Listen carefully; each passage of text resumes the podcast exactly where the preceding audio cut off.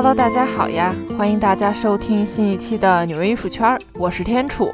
今天呢，咱们就废话不多说，直接切入主题。因为最近哈，纽约艺术圈和全世界范围内都发生了挺多艺术趣闻的，让我这个艺术圈吃瓜群众很是开心。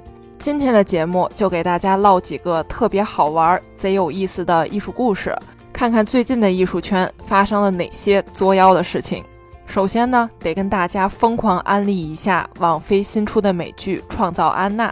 这部美剧和艺术圈到底有啥关系呢？这关系可大了。这个美剧其实就是根据掀翻纽约艺术圈的爆款诈骗事件改编来的，剧情完全延续了真实事件。当然了哈，不排除有添油加醋的情节。那也是为了电视剧的整体观赏性。那剧情呢，是根据《纽约》这个杂志在几年前曾经发布的一篇揭露性的报道《安娜·德尔维如何骗过纽约派对人士》这么样的一篇文章改编的。大概是这样子的：二十岁出头的安娜·德尔维曾经是纽约上流社会交际花，出入豪华酒店，穿名牌，买艺术品，乘私人飞机。但这一切呢，都是假象，都是谎言。安娜让纽约的上层精英们相信自己是来自德国的富有继承人，但实际上安娜只是卡车司机的女儿。最后，安娜也因多项罪名锒铛入狱。她的故事之所以会被爆出来，是这名记者持续的跟踪挖掘所得到的。那喜马拉雅的小伙伴们可以回听之前纽约艺术圈的节目《惊天骗局：艺术圈女骗子伪装名媛掀翻上流社会》的节目。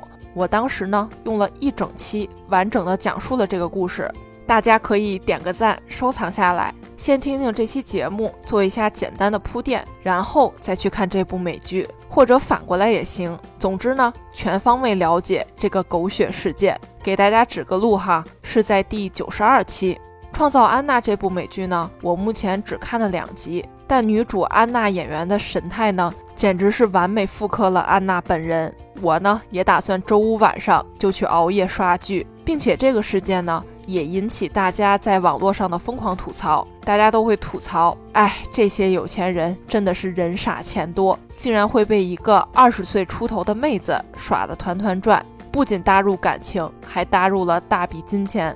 好了，这个美剧呢我是安利完了。那另一个很有意思的新闻。就是前一阵纽约中央公园里多出来一个金墩墩，哎，这是我起的名字哈，其实就是蹭了北京冬奥吉祥物冰墩墩的热度，哎，这真还就是字面意思，金子做成的立方体墩子。这呢并不是什么挑战游戏，就比如说，如果你能一只手把它抬起来，那你就能免费得到它，并不是这种噱头活动。这个金墩墩呢，其实是出自一位艺术家之手。那先来讲讲这个黄金立方体的尺寸、材质和重量吧。它是二十四 K 金，重呢四百一十磅，也就是大约一百八十六公斤，价值一千一百七十万美元，大约是七千四百万人民币。摆放的地点呢，就是纽约中央公园里某个广场附近的空地上。这一摆出来呢，引起了无数人前来围观。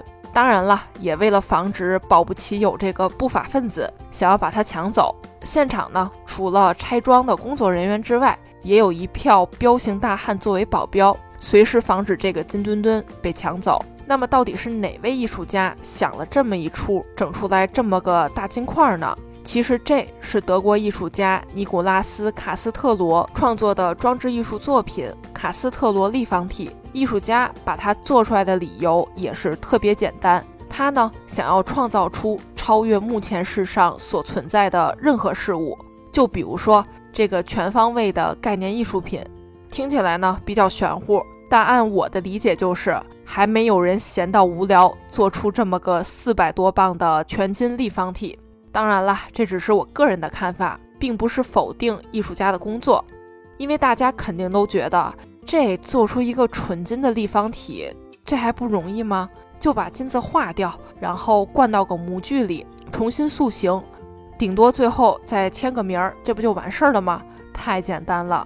其实如果这么说的话呢，也的确没错，过程确实是这个样子。但这个过程却整整花费了艺术家卡斯特罗和工厂工人四千五百多个小时，因为它的制造工艺呢很是复杂。卡斯特罗在瑞士的一家铸造厂中，用特殊的窑以及超高的温度，大概是两千华氏度，也就是一千一百摄氏度左右，才能得以完成金墩墩的制造。其实一开始我说这个金墩墩的价值是一千一百七十万美元。其实这是按照当下每盎司一千七百八十美元左右的黄金价格去计算的，但如果要加上它的艺术价值以及一些背后我们所不知道的价值之后呢，估计远远不止这个数字了。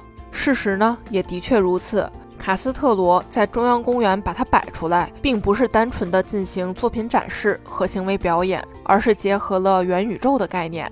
他将这个黄金立方体形容成为传统现实世界和虚拟世界之间的一个桥梁。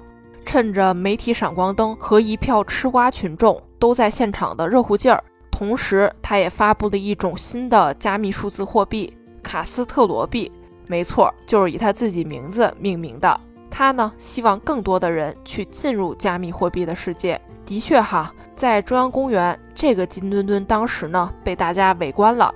有专门来看艺术品的，也有路过的人看热闹的。不过哈，由于作品太过珍贵，所以在一群保安的严密监视下，这件作品呢也就展出了几个小时，之后就被护送到华尔街的奢华私人晚宴上继续摆着了。嗨，这最终还是被摆到了富豪的公寓，这就很清晰了。网友们也纷纷在键盘上疯狂输出吐槽，表示。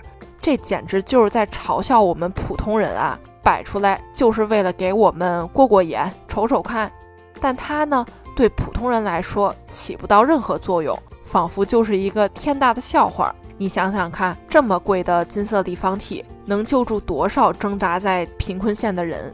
大家也都纷纷表示，并不是说不支持艺术，但当许多人在疫情的影响下吃不饱、穿不暖的时候，做这种艺术。就真的很过分，很浪费了。不知道正在听节目的你，对于这个金墩墩有啥想法呢？它到底是艺术，还是虚拟货币和元宇宙的炒作呢？啊，哦，对了，其实我应该先讲我马上要讲的这个故事。这个呢，可能离我们是更近一点，跟上周日刚刚结束的超级碗有关。众所周知，美国职业橄榄球大联盟冠军总决赛超级碗。绝对是美国一年一度的盛事。今年是第五十六届，辛辛那提猛虎队对阵洛杉矶公羊队，最终洛杉矶公羊队以二十三比二十的微弱优势战胜了猛虎队，夺得了该队历史上的第二座超级碗冠军。那这洛杉矶整个城市都沸腾了，据说山上的那个好莱坞的标志都被换成了“公羊之家”这几个字儿，可见洛杉矶人民到底有多开心了。不过哈，这场上比赛的确激烈，中场表演呢，明星也是扎堆献唱，当然还有这数不清的商业广告和鸡翅可乐。举国欢庆之际，高冷的艺术圈也是悄咪咪的来凑热闹了。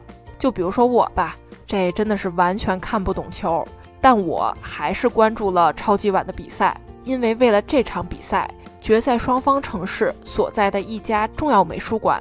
会拿出自己的镇馆之宝作为赌注，没错，就是字面意义上的去赌艺术品。这见过为了比赛去赌钱的，这还真没见过赌艺术品的。这事情到底是怎么回事呢？这次洛杉矶和辛辛那提两座城市极具代表性的美术馆——洛杉矶亨廷顿美术馆和辛辛那提美术馆，分别用自家馆藏的一件艺术品当做赌注。以去支持自己城市的球队。此次辛辛那提美术馆下注的艺术品《耐心认真》是重要美国画家、垃圾箱画派领袖之一，同样也是辛辛那提人的罗伯特·亨利绘制于1915年的油画作品。画中呢是一个穿着象征着对手公羊队蓝色的年轻女孩肖像。洛杉矶亨廷顿美术馆则下注了同样是罗伯特·亨利的作品《爱尔兰女孩》。这幅画创作于1927年，画面中阳光洒在女孩身上，去显示出了橘色调。那这和对手猛虎队的颜色是相吻合的。这么看来呢，真的是美术馆为对手精心挑选的作品，算不算是双向奔赴的爱？不过哈，美术馆在超级碗总决赛前夕去下注艺术品，这并不是心血来潮的赌局，而是已经坚持了十二年的传统，从二零一零年就已经开始了。那介绍到这儿，问题就来了：输掉赌局的美术馆，真的要把赌注艺术品送给对方吗？当然哈，这不是真的输掉。失利球队所在城市的美术馆只需将这件画作借出到对方美术馆。展出一段时间即可，这绝对是有爱的健康赌局，以热热闹闹的超级碗为背景的艺术文化交流，这真的是高冷的艺术圈支持比赛的绝佳方式，真的是太可爱了。好了，美国的艺术趣闻讲完了，下面咱们就把目光聚焦到俄罗斯。俄罗斯某家美术馆的保安上岗第一天就毁了价值百万美元的油画作品，而且过程真的是特别上头，且让人哭笑不得。事情是这样子的。二零一零年年底，俄罗斯一名六十岁出头的保安刚刚入职一家私人安保公司。十二月七日，被派往叶卡捷琳堡叶利钦中心去上班。那时呢，叶利钦中心正在展出俄罗斯知名画家安娜莱波斯卡娅创作于上世纪三十年代初的画像《三个人像》。这幅画也是从其他美术馆借来展出的，就像我们平时去逛美术馆或者是在电影中看到的那样。在美术馆当保安呢，看起来更像是无所事事。这上班第一天，这名保安大爷盯着这幅画瞅了半天。那在这幅画中呢，中间人物的面部是完全空白的，但两侧人物的面部呢，似乎你可以看到若隐若现的五官形象，但真的特别模糊。你说他有也行，你说他没有也行。或许呢，就是强迫症犯了，觉得人物的脸上怎么能没有清晰的五官呢？也或者就是单纯的太无聊了，想找点事儿做。于是保安大爷拿了一根圆珠笔，为这幅画中两侧的人物填上了圆滚滚的眼睛。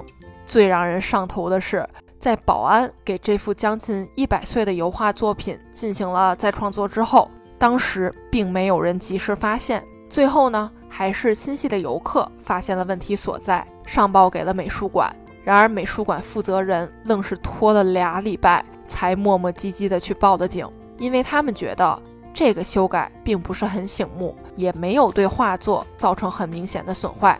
那警方呢，还是对保安大爷的破坏行为展开了调查，大概的了解事情经过。这名保安呢，是六十三岁的退伍老兵，名为亚历山大，打过仗，受过伤，生活呢也比较拮据。疫情对全世界都产生了影响，找份工作的确不容易。为了挣钱呢。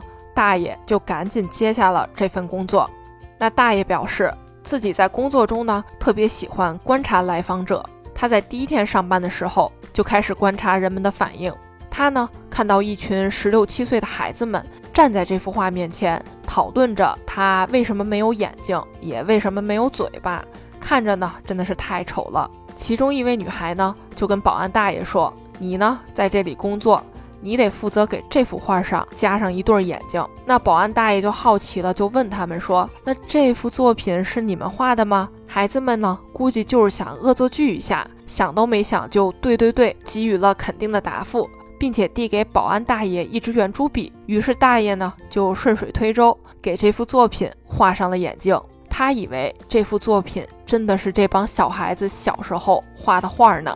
这真的是从侧面吐槽了现当代艺术，也就是许多人都会去玩的梗。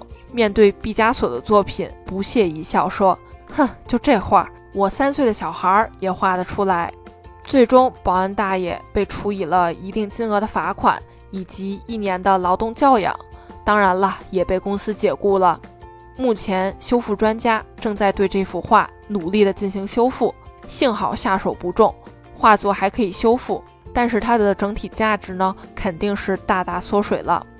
不幸中的万幸就是，美术馆给这幅画上了大约七十四万英镑的保金，所以不出意外的话，肯定是保险公司进行赔偿了。这俩礼拜一下子发生了太多艺术新闻了，我真的是迫不及待的想以讲故事的方式分享给大家。希望大家听得开心。好啦，这一期的纽约艺术圈就是这样啦。我是天楚，我在纽约。